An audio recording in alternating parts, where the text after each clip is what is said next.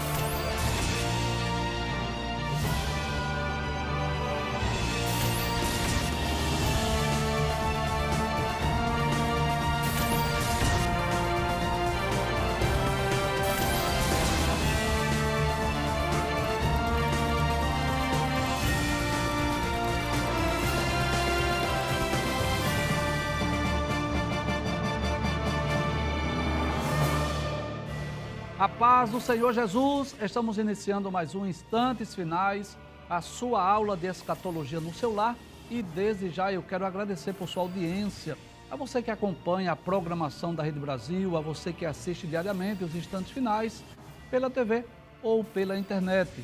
Quero agradecer também a você que tem enviado a sua mensagem para nós, a sua mensagem de parabéns, sua mensagem de elogios, a você que tem enviado também a sua crítica, a sua pergunta, a sua sugestão para o WhatsApp do programa, que é o 994661010. Que Deus te abençoe, que as bênçãos de Deus continuem sendo derramadas sobre a sua vida e sobre a sua família.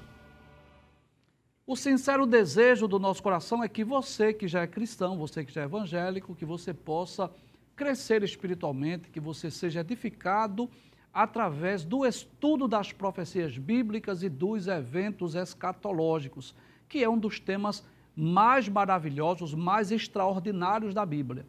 É através do conteúdo profético da Bíblia que nós podemos dizer, nós podemos afirmar categoricamente que a Bíblia é a inerrante e infalível palavra de Deus. Se você ainda não é evangélico, se você ainda não é cristão, o nosso desejo é que você possa receber Jesus como seu salvador pessoal. Não esqueça disso.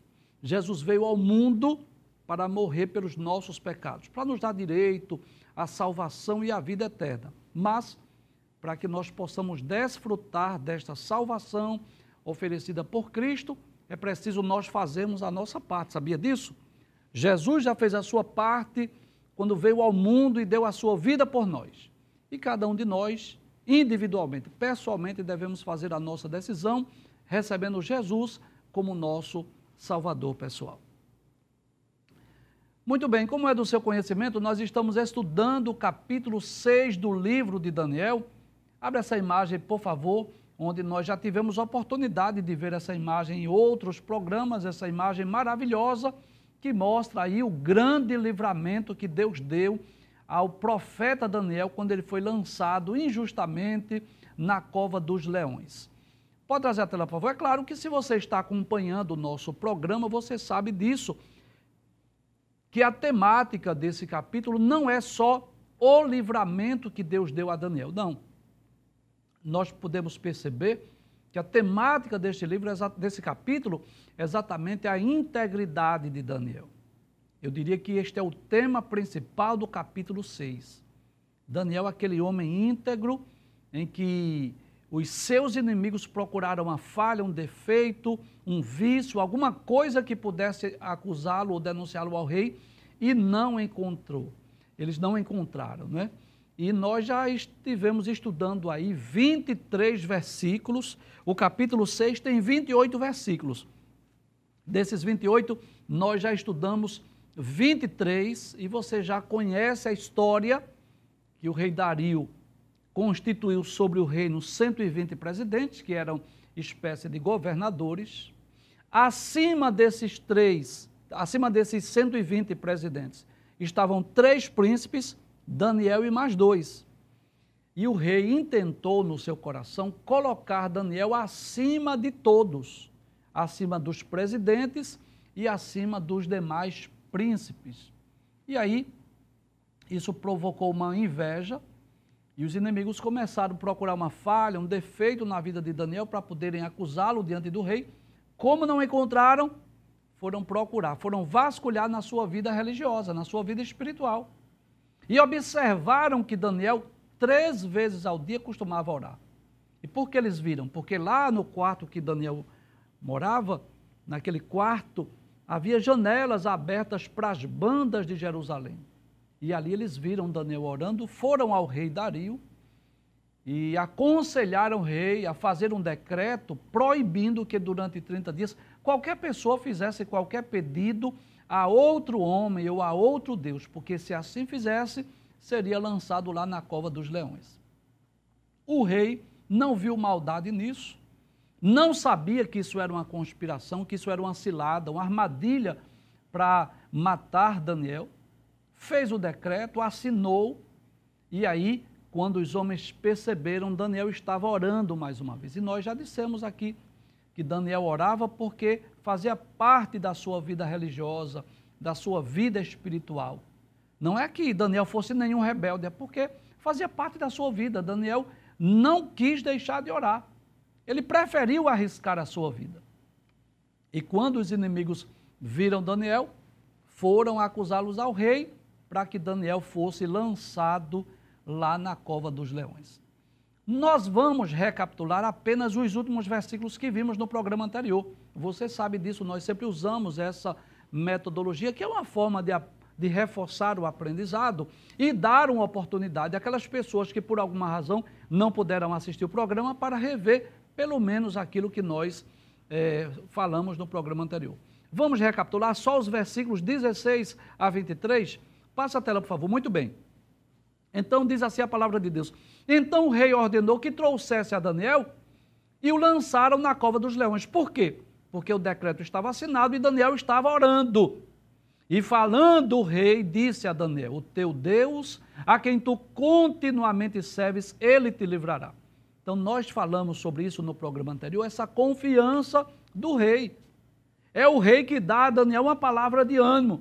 Olha, o teu Deus, a quem tu continuamente serves, ele vai te livrar. Então, com certeza, o rei Dario ouviu falar do Deus de Daniel. É possível que o próprio Daniel tenha passado muitas experiências, muitas histórias que ele conheceu dos seus pais, é?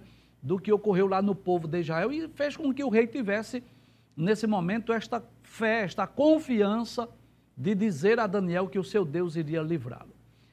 Versículo 17, abre a tela.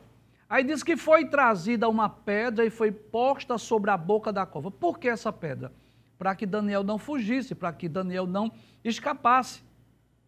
E não só isso, o rei selou com o seu anel, com o anel dos grandes. Eu já expliquei aqui, é como se colocasse lá uma argila e aquele anel ali, aquela marca, fosse algo inviolável, para que ninguém pudesse é, violar, para que ninguém viesse tentar ajudar a Daniel.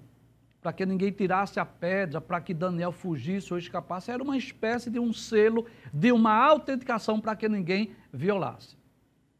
Pode passar o texto, versículo de número 18. Mas diz que o rei ficou triste, né? Dirigiu para o seu palácio, passou a noite em jejum, não deixou trazer à sua presença instrumentos de música, fugiu dele o sono. Nós já dissemos isso. Daniel, por que razão o rei estava triste? Pode trazer a tela, por favor. Primeiro, porque Daniel era um homem íntegro, era um homem exemplar. Segundo, porque o rei sabia que aquilo tinha sido uma armação, uma armadilha, uma cilada, uma conspiração. Terceiro, porque foi o próprio rei que fez o decreto. Em certo aspecto, o rei se sentia culpado, embora que ele tenha sido enganado, mas foi ele que fez o decreto. Aquele decreto não existia, passou a existir a partir de então. Então o rei ficou triste, não é? Passou a noite em claro, teve insônia, não, não quis comer, não quis que trouxesse instrumentos musicais, ficou penalizado realmente com a situação de Daniel. Passe o texto, por gentileza, versículo 19. Aí diz que pela manhã cedo ele se levantou e foi com pressa à cova dos leões. E nós dissemos aqui que isso não era uma atitude normal, não era comum. Traz a tela, por favor.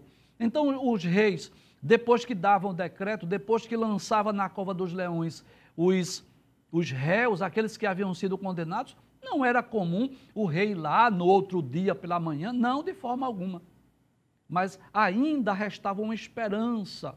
Lá no íntimo do, do rei, do coração do rei, havia ainda uma esperança que o Deus de Daniel tenha livrado o seu servo. Passe o texto, versículo de número 20. Aí diz: E chegando-se à cova, chamou por Daniel com voz triste. Parece que a fé oscilou aí, parece que ele já não estava tão confiante. Aí ele disse a Daniel: Daniel, servo do Deus vivo. Dar-se o caso que o teu Deus, a quem tu continuamente serves, tenha podido livrar-te dos leões? Então, dá-nos a entender, não é? Que logo cedo pela manhã, é possível que Daniel tenha ouvido o barulho, alguém tirando a pedra. Ele viu o clarão de luz e ouviu a voz do rei perguntando, né? Dá-se dá o caso que o Deus a quem tu continuamente serves tenha podido te livrar dos leões. Aí vamos ver a resposta de Daniel, versículo 21, pode passar o texto por gentileza? Aí, o, aí Daniel fala, lá da cova, lá do meio dos leões, ele disse: Ó oh, rei, vive para sempre. Você sabe, isso é uma saudação muito comum nos impérios Medo-Persa, lá na Babilônia, né? Ó rei, vive para sempre. Ou ó rei, vive eternamente. Era uma, uma saudação comum, desejando ao rei longevidade. Passe o texto, por gentileza, versículo de número 22. Aí Daniel diz: O meu Deus enviou o seu anjo e fechou a boca dos leões. Então, nós percebemos aí que uma das formas, uma das maneiras de Deus livrar os seus servos é enviando os seus anjos. O escritor aos Hebreus, do capítulo 1, versículo 14, diz que os anjos são espíritos ministradores que são enviados em favor daqueles que hão de herdar a salvação. Então Deus enviou o seu anjo para impedir que os anjos devorassem o profeta Daniel. Volta ao texto mais uma vez. Aí ele diz: o meu Deus enviou o seu anjo e fechou a boca dos leões para que não me fizessem dano. E por quê? Ele diz: porque foi achada em mim inocência diante dele. Em outras palavras, Daniel estava dizendo: Deus sabe que eu sou inocente. Deus sabe que eu não cometi crime algum. Deus sabe que eu fui lançado aqui injustamente. E eu expliquei isso. Que Daniel não foi orar porque o decreto estava assinado, foi o inverso. O decreto foi assinado exatamente porque os homens primeiro viram que Daniel orava. Então Daniel era um homem inocente. Volta ao texto, versículo 22 ainda. E ele diz, Daniel diz, e também contra ti, ó rei, não tenho cometido delito algum. É como se Daniel dissesse assim: Eu fui orar, mas não é para te desobedecer, ó rei. Não é para quebrar o, o, o, decreto que tu assinaste, não. Mas é porque fazia parte da minha vida religiosa. Versículo 23, que foi o último versículo que nós estudamos, né? Aí diz: Então o rei muito se alegrou em si mesmo. Que alegria, não é? O rei poder ouvir a voz do seu amigo Daniel. Posso dizer assim, do melhor funcionário que ele tinha no reino, do homem mais importante para o rei, acredito que era Daniel aquele homem de confiança, porque o texto nos mostra isso, a tristeza do rei, a preocupação do rei, nos mostra isso. Daniel era, sem dúvida, um homem que o rei queria perto dele, diferente do rei Belsazar, lembra disso? Que nós dissemos aqui que um dos erros do rei Belsazar foi não ter Daniel perto dele. Só, só depois que a sentença foi escrita na parede é que ele quis chamar Daniel. Parece até que nem conhecia, parece até que nem tinha ouvido falar de Daniel. Foi preciso a rainha falar sobre Daniel para ele mandar chamar o profeta. O rei Dario não. Apesar de estar recém-chegado lá em Babilônia, né, o império que estava ainda crescendo, ainda avançando, mas possivelmente ele tinha Daniel em grande estima, em grande apreço. Volta o texto mais uma vez. Aí diz que o rei se alegrou muito, depois de uma noite de tristeza, né? Ele estava alegre, mandou tirar Daniel da cova. Assim foi tirado Daniel da cova, e nenhum dano se achou nele, porque crera no seu Deus. Isso nos mostra que Daniel foi lançado na cova confiando no milagre, confiando numa providência, confiando no livramento que Deus iria lhe dar. Concluímos aí o programa anterior e a partir de agora vamos estudar os versículos 24 a 28, que são os últimos versículos do capítulo de número 6. Vamos ver o que diz o versículo 24. Pode passar a tela, por gentileza. Diz assim a palavra de Deus: E ordenou o rei, e foram trazidos aqueles homens que tinham acusado Daniel. e foram lançados na, na cova dos leões. Detalhes: eles, seus filhos e suas mulheres. E ainda não tinham chegado ao fundo da cova quando os leões se apoderaram deles e lhes esmigalharam todos os ossos. Que coisa terrível, trágica.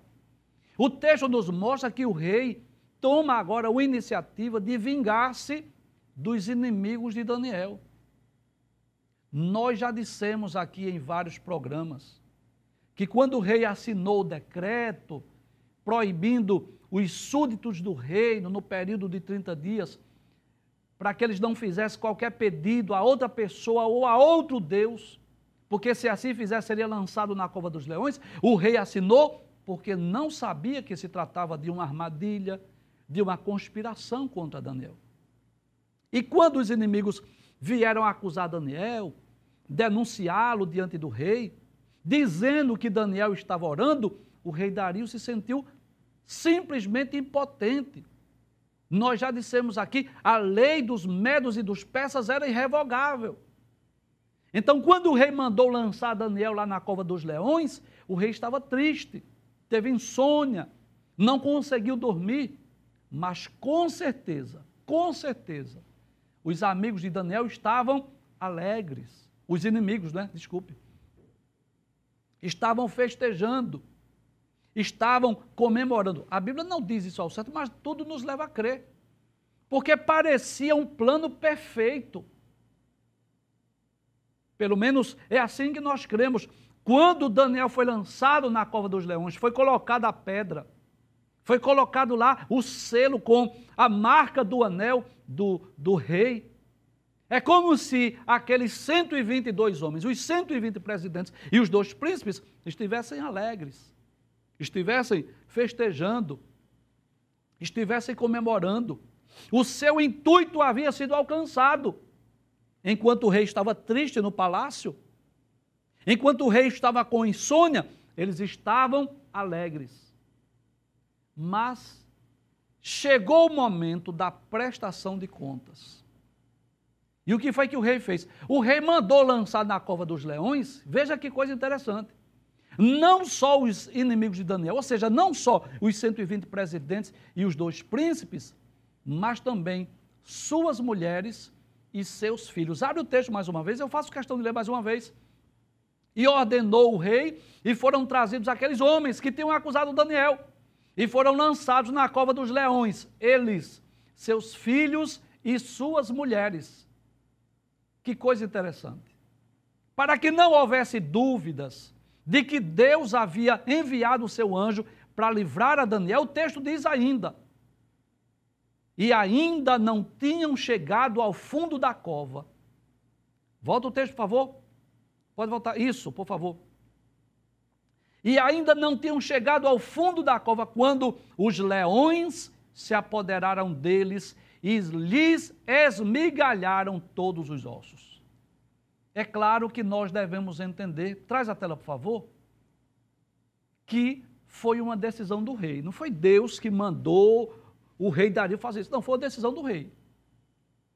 O rei ficou tão irado com aqueles homens que mandou lançá-la na cova. Não só eles, mas suas mulheres e seus filhos. E isso nos ensina sobre a lei da semeadura. Eles planejaram matar Daniel, que era um homem íntegro diante de Deus, que era um servo fiel diante dos reis de Babilônia, que era um homem que eles mesmos procuraram falhas e defeitos e não acharam. E o que foi que eles fizeram? Uma trama, uma conspiração. Mas quem é que morreu lá na cova dos leões? Quem é que foi devorado pelos leões? Eles mesmos. E até pessoas inocentes morreram, as esposas e os filhos. Então a lei da semeadura mostra isso. Gálatas capítulo 6, versículo 7. Tudo que o homem semear, isto também se fará. Numa linguagem bem simples, para todo mundo entender, quem planta feijão vai colher feijão. Quem planta arroz vai colher arroz. E quem planta milho vai colher milho. Então, quem planta ódio vai colher ódio, quem planta amor vai colher amor. Isso é uma lei universal que foi estabelecida por Deus. Então, aqueles homens que queriam ver o fim de Daniel, que queria ver Daniel sendo devorado lá pelos leões, e agora quem é que vai ser lançado na covas? Eles, suas esposas e seus filhos. E a Bíblia deixa bem claro lá na carta aos Hebreus, capítulo 10, versículo 31 horrenda coisa é cair nas mãos do Deus vivo. Eu quero falar aqui nessa câmera. Durante esta semana, eu disse aqui no programa, e eu vou repetir, que o povo de Deus sempre foi e sempre será perseguido. Eu vou repetir a frase.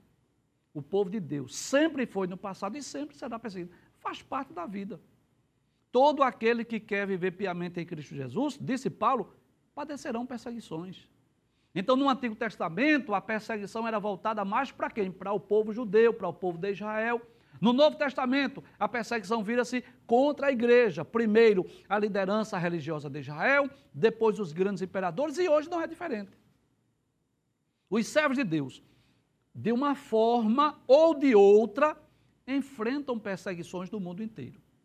Agora, eu quero falar hoje sobre outro princípio, sobre outra verdade, dentro do mesmo tema. É que quem persegue o povo de Deus está perseguindo o próprio Jesus, o próprio Deus, o próprio Cristo. Que coisa interessante. Capítulo 9 do livro dos Atos dos Apóstolos fala de um homem chamado Saulo. Um homem que foi criado aos pés de Gamaliel, um fariseu, um doutor da lei, profundo conhecedor das Escrituras, mas que não acreditou que Jesus era o Cristo. Não acreditou que Jesus era o Messias. Não acreditou que Jesus havia ressuscitado. E o que foi que Saulo fez? Começou a perseguir os servos de Deus, começou a perseguir os cristãos. Você pode ler, está no capítulo 9 do livro dos Atos dos Apóstolos. E um dia, quando ele estava a caminho de Damasco, possivelmente o sol causticante lá do Oriente Médio, possivelmente lá próximo ao meio-dia, ele viu no céu um clarão de luz mais forte do que o sol do meio-dia. E ele ouviu uma voz, de, uma voz dizendo assim: Saulo, Saulo, por que me persegues? Que coisa interessante. Jesus não disse assim: por que você persegue os cristãos? Jesus não disse, por que você persegue o meu povo? Não, Jesus disse assim, por que me persegues? E nós aprendemos aí que qualquer pessoa que persegue o povo de Deus está perseguindo o próprio Deus, está perseguindo o próprio Cristo. E, e tem momentos que Deus permite, Deus deixa que os seus servos sejam perseguidos, às vezes que sejam até maltratados, às vezes até que sejam presos, mas chega o dia da prestação de contas. E aquele dia, amanhã do dia seguinte, depois que Daniel foi lançado na cova dos leões, foi o dia da prestação de contas. E os inimigos de Daniel. Foi bom para os leões, né? Veja que coisa, não é? Para os leões, veja que coisa. Chegou lá um homem, numa determinada noite, que eles não puderam chegar perto porque tinha um anjo lá para proteger. Mas depois no dia seguinte, chegaram centenas de pessoas, porque haviam 122 inimigos. Com suas esposas e seus filhos, chegaram centenas para os leões devorarem e, e fazerem ali um grande banquete. E isso nos ensina sobre o cuidado que devemos ter quando estamos perseguindo o povo de Deus. Porque eu já disse, eu vou dizer mais uma vez, a palavra de Deus diz isso. Hebreus capítulo 10, versículo 31. Horrenda coisa é cair nas mãos do Deus vivo. Vamos para, para o próximo versículo, versículo 25. Aí agora, né, depois daquela experiência, depois que Daniel sai da cova, depois que os presidentes, os príncipes e suas famílias são lançados, agora o rei Dario vai escrever novamente. E ele escreve para quem? Para todos os povos, nações e gentes de diferentes línguas ele diz assim: quem mora em toda a terra, ele diz: a paz vos seja multiplicada. Então, quando o diabo pensava, traz a tela, por favor, que iria calar a voz de um profeta, quando os inimigos de Daniel pensavam que estariam livres dele, Deus torna aquela conspiração, aquela armadilha, em uma oportunidade para que o seu nome fosse mais uma vez conhecido em toda a terra. Já, já parou para pensar nisso? Que coisa interessante. Nós já dissemos aqui, em outros programas, que um dos propósitos, um dos objetivos da chamada do povo hebreu, que depois passou a ser chamado de povo judeu, foi para que Deus se, se fizesse conhecido no mundo. Foi para que outros povos e outras nações conhecessem o Deus do povo hebreu. Observe que essa não é a primeira vez no livro de Daniel que os reis escreveram decretos fazendo menção ao nome do, do Deus dos hebreus. Se você tiver com uma Bíblia, você pode relembrar comigo, depois daquela experiência do rei Nabucodonosor com os três jovens na fornalha de fogo, quando o rei Nabucodonosor viu quatro homens e viu que aqueles jovens saíram de lá ilesos, sem que nada tenha sido devorado pelo fogo, aí o rei escreveu capítulo 3, versículos 28 e 29. Falou Nabucodonosor e disse: Bendito seja o Deus de Sadraque, Mesaque e Abednego, que enviou seu anjo e livrou os seus servos que confiaram nele pois não quiseram cumprir a palavra do rei, preferindo entregar os seus corpos para que não servissem nem adorassem algum outro Deus, senão o seu Deus. Por mim, pois, é feito um decreto pelo qual todo o povo, nação e língua que disser blasfêmia contra o Deus de Sadraque, Mesaque e Abednego, seja despedaçado e as suas casas sejam feitas um monturo, porquanto não há outro Deus que possa livrar como este. Que coisa interessante depois da experiência dos três jovens hebreus, quando Nabucodonosor viu o quarto homem, ele escreve a todos os povos, todas as, as nações e línguas, né? para que as pessoas não dissessem blasfêmia contra o Deus de Sadraque, Mesaque e Abednego. Outra experiência nós vamos perceber no capítulo 4, versículos 1 a 3, quando o rei Nabucodonosor, depois da sua experiência, depois daquele sonho de uma grande árvore. Depois que ele ficou como animal no campo, ele escreve enaltecendo, engrandecendo, glorificando a, a, ao, ao Deus dos Hebreus. Ele diz no capítulo 4, versículos 1 a 3: Nabucodonosor, rei, a todos os povos, nações e línguas que moram em toda a terra. Paz seja multiplicada Pareceu-me bem fazer conhecidos os sinais, maravilhas que Deus, o Altíssimo, tem feito para comigo. Quão grandes são os seus sinais e quão poderosas as suas maravilhas. O seu reino é um reino sempiterno e o seu domínio de geração em geração. Então veja que era comum, né, depois das experiências, os reis escreverem decretos falando da grandeza falando do poder deste Deus, das maravilhas, das obras. Volta o texto mais uma vez, versículo 25. Aí diz: O rei Dario agora escreveu. Para quem ele escreveu? Para todos os povos, a todas as nações, a gente de diferentes línguas, ou seja, todos aqueles que eram dominados pelo Império Medo-Persa agora. Não só o povo da, da Babilônia tomaria conhecimento desse livramento, mas todos os povos agora.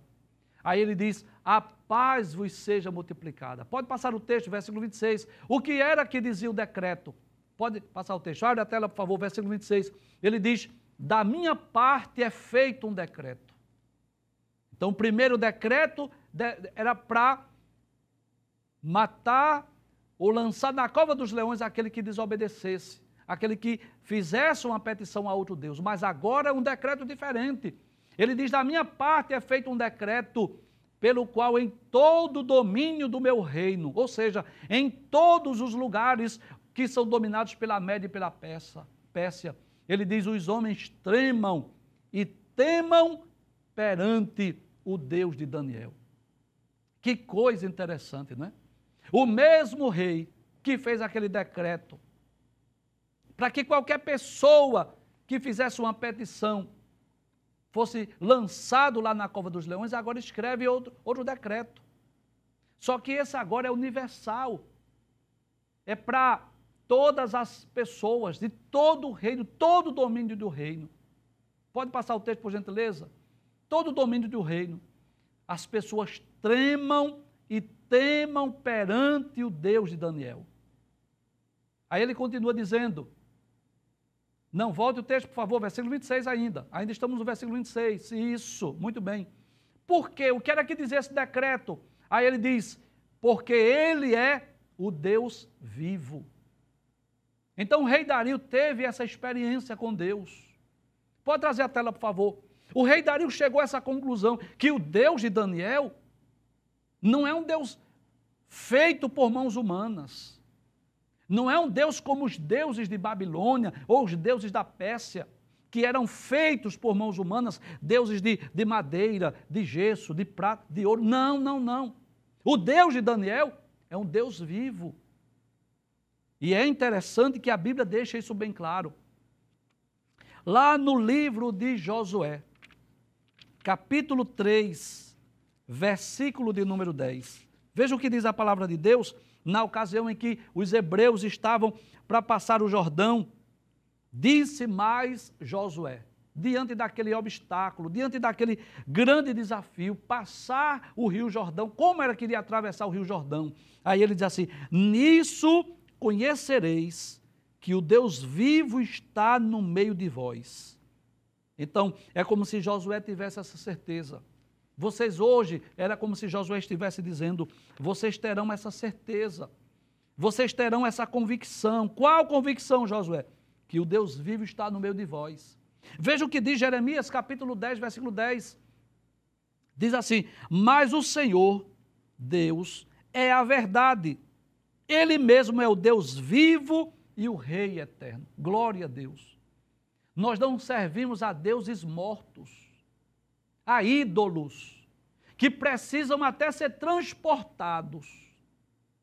Existem deuses tão limitados, tão pequenos, tão insignificantes que eles não são capazes de se locomover sozinho.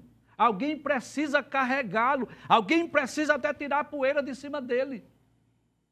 Mas o Deus que nós servimos, o Deus de Daniel, o Deus dos Hebreus, é um Deus vivo. Mas o rei Dario não diz apenas que ele é o Deus vivo, não. Observe o que ele diz, abre o texto mais uma vez, ainda no versículo 26. Ele diz: Ele é o Deus vivo e para sempre permanente. Em outras palavras, Dario estava dizendo que Deus não é só eterno. Pode trazer a tela, por favor.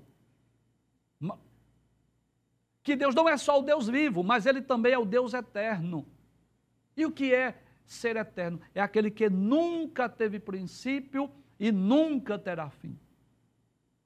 Nunca houve um tempo que Deus não existisse e nunca, jamais haverá um tempo que ele deixará de existir. Por isso que ele diz: para sempre permanente. Como diz o Salmo 90, verso 2: De eternidade a eternidade tu és Deus. O apóstolo Paulo também fala desse Deus eterno lá na sua primeira epístola, capítulo 1, versículo 17. Então, o Deus de Daniel deve ser adorado, porque, primeiro, ele é um Deus vivo, mas não só isso, para sempre permanente. E o que mais ele diz? Abre o texto mais uma vez, veja o que ele diz. Ele diz: E o seu reino não se pode destruir. E isso nos faz lembrar, pode trazer a tela, por favor? Aquilo que está no capítulo 2. Você lembra do sonho de Nabucodonosor? Daquela grande estátua? Já explicamos aqui várias vezes. Cabeça de ouro, peito e os braços de prata, os ventre e as coxas de cobre, as pernas de ferro e os pés de ferro misturado com barro. E no sonho o rei viu, o rei Nabucodonosor, quando uma pedra foi lançada sem o auxílio de mãos, e aquela pedra feriu estátua nos pés, e esmiuçou tudo, quebrou, despedaçou tudo, o ouro, a prata, o cobre, o ferro, o barro, e diz, disse Daniel, né, interpretando aquele sonho, revelando, interpretando, que o vento levou como uma pragana na eira. Mas Daniel diz: Mas aquela pedra cresceu e encheu todo o mundo. Então, por isso que ele diz que o seu reino não se pode destruir. Diferente dos grandes impérios que esse mundo já conheceu: o Egito, a Síria, a Babilônia, o Império Medo-Persa, Persa, a Grécia, Roma, que foram vencidos, que foram destruídos. O reino de Deus nunca, jamais será destruído. O rei continua dizendo: abre a tela mais uma vez.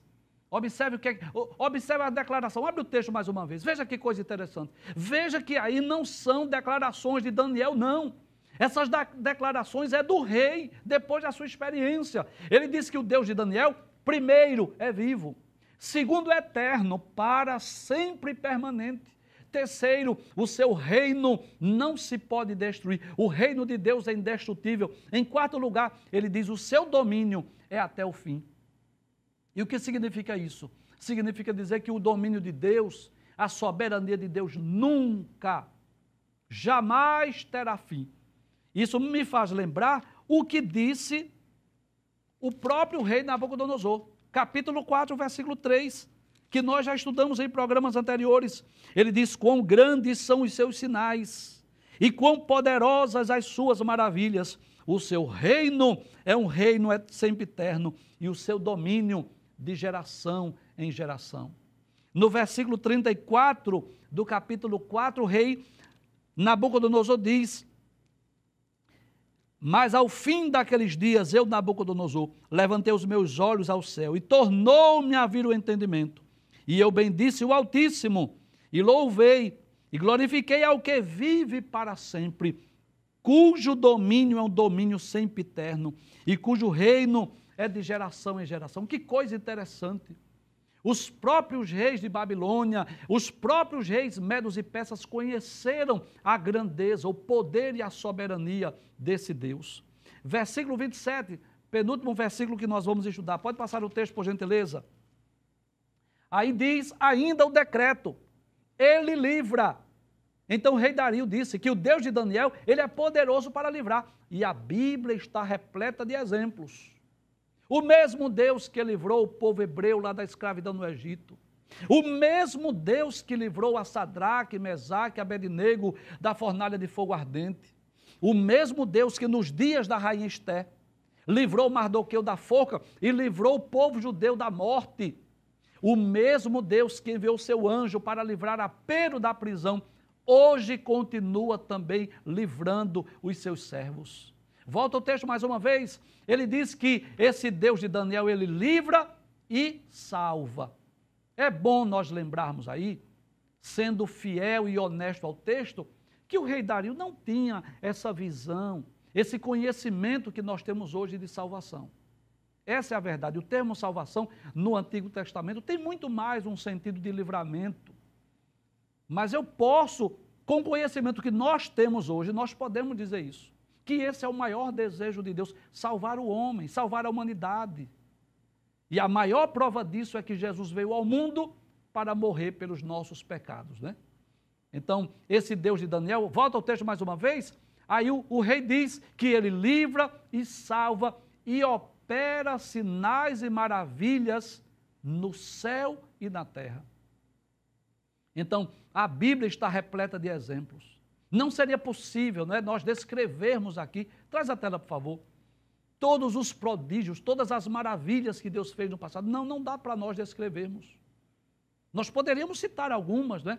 Como, por exemplo, Deus abriu a madre de mulheres estéreis, como abriu a madre de Sara, de Rebeca, de Ana, para que mulheres estéreis pudessem dar filhos. Deus ressuscitou mortos, como ressuscitou o filho da viúva de Sarepta lá nos dias de Elias como ressuscitou o filho da sunamita através do profeta Eliseu. Deus operou milagres, coisas extraordinárias durante a peregrinação do, do povo hebreu no deserto durante 40 anos, até chegar à terra de Canaã. Enfim, a Bíblia está repleta de coisas, de sinais, de operações, de maravilhas, de coisas extraordinárias que Deus fez no passado. E claro, posso dizer sem medo de errar, continua fazendo em nossos dias. Volta o texto mais uma vez, versículo 27. Aí ele diz que esse Deus de Daniel livra e salva e opera sinais e maravilhas do céu na terra. E ele diz: Ele livrou Daniel do poder dos leões. É como se o rei dissesse assim: Eu posso falar desse Deus. Traz a tela, por favor. É como se ele dissesse assim: Eu presenciei, eu vi com os meus olhos. Deus livrou Daniel.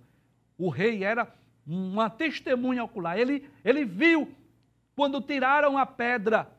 E quando ele pergunta, Daniel, dá-se o caso que o Deus a quem tu continuamente serves tenha podido te livrar? E ouviu Daniel dizendo: Ó oh, rei, vive para sempre. O meu Deus enviou o seu anjo. Ele pôde testificar disso, da sua experiência, da experiência que ele mesmo viveu. Finalmente, o versículo de número 28, para nós concluirmos o estudo do capítulo 6. Abre a tela, por gentileza. Aí, ele diz, aí diz o texto: Este Daniel, pois, prosperou no reinado de Dario e no reinado de Ciro, o persa. Eu quero concluir o programa hoje dizendo: deixa eu concluir aqui nesta câmera. Deixa eu concluir aqui. Que ninguém pode impedir a operação, o querer de Deus. Deus queria colocar Daniel numa posição honrada também no reino de Dario.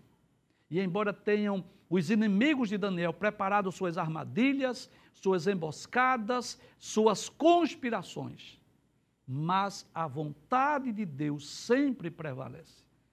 Então, no tempo exato, Deus livrou o seu servo e foi, fez com que Daniel fosse honrado lá no reino de Dario e posteriormente no reino de Ciro, o persa.